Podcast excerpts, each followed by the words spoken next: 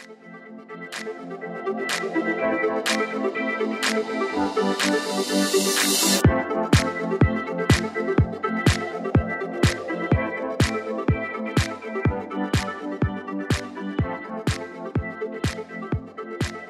日のテーマは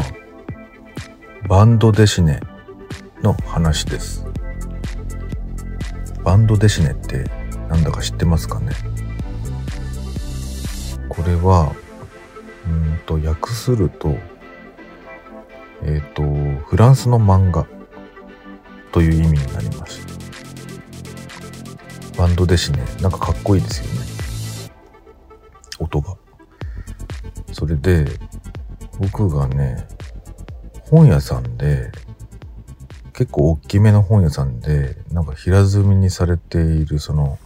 帯、本の帯あるじゃないですか。で、あそこに、なんか大友克弘、あの、アキラの作者ですね。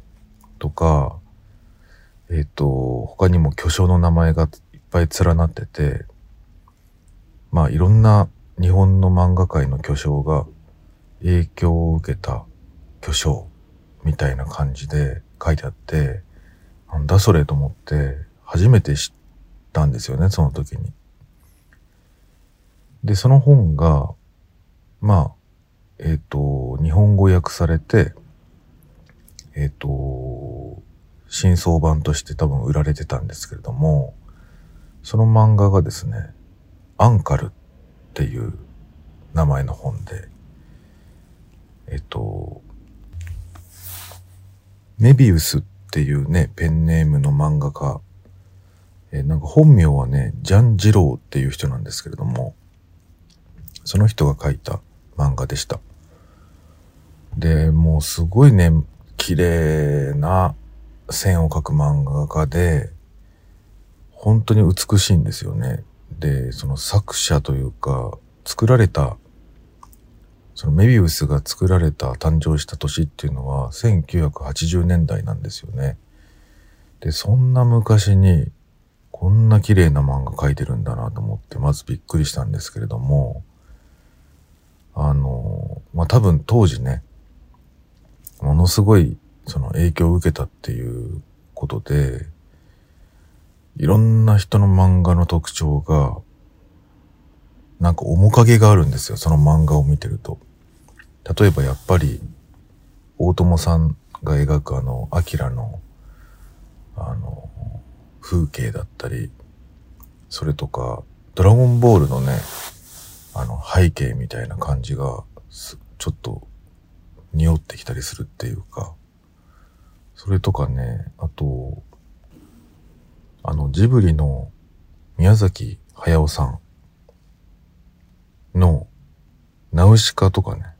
あの辺もね、多分、このメビウスの影響をね、めちゃくちゃ受けてるんじゃないかって言われてて、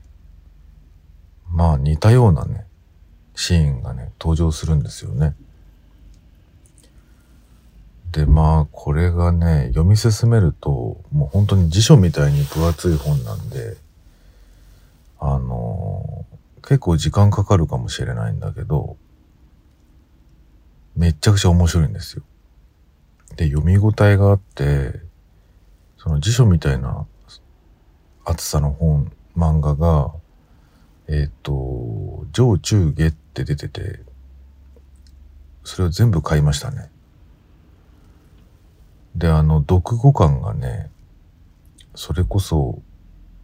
あの、手塚治虫のね、火の鳥をね、全巻読んだぐらいの、なんか、読語感があるんですよ。なんかすごい、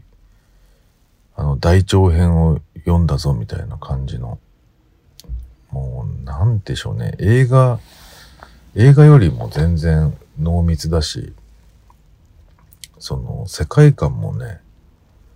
やっぱり漫画ってすごいなとも思うんですよね。あんなモノクロのね、ただ線黒と白の線がね、こんなに世界観を広げてくれるっていうこともね、驚くしね。とにかく面白いので、まあ、壮大です。もうあの星野さんの SF みたいな感じにも感じるし、とにかく、なんだろう、やっぱり漫画の域を超えてるというか、すごい物語を読んでしまったなっていう感じの、なんか読後感でしたね。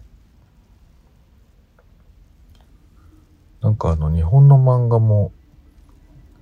そりゃ面白いんですけど、ちょっとなんかあの、なんでしょうね。子供っぽかったりすることが多いので、まあそれはあの、少年誌とか青年誌の多分カラーがあるから、編集の手が入るとどうしてもね、そういうカラーに染まっていくんだと思うんですけれども、まあ、それはそれとして面白いとして置いといて、日本のね、漫画とはまたちょっと違う雰囲気の漫画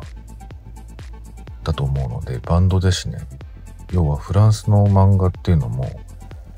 また違う軸で面白くて楽しいので、ぜひ読んでみてほしいなと思って、こういうお話をしてみました。ちょっと詳細は概要欄に書いておきます。ぜひ読んでみてください。それではまた。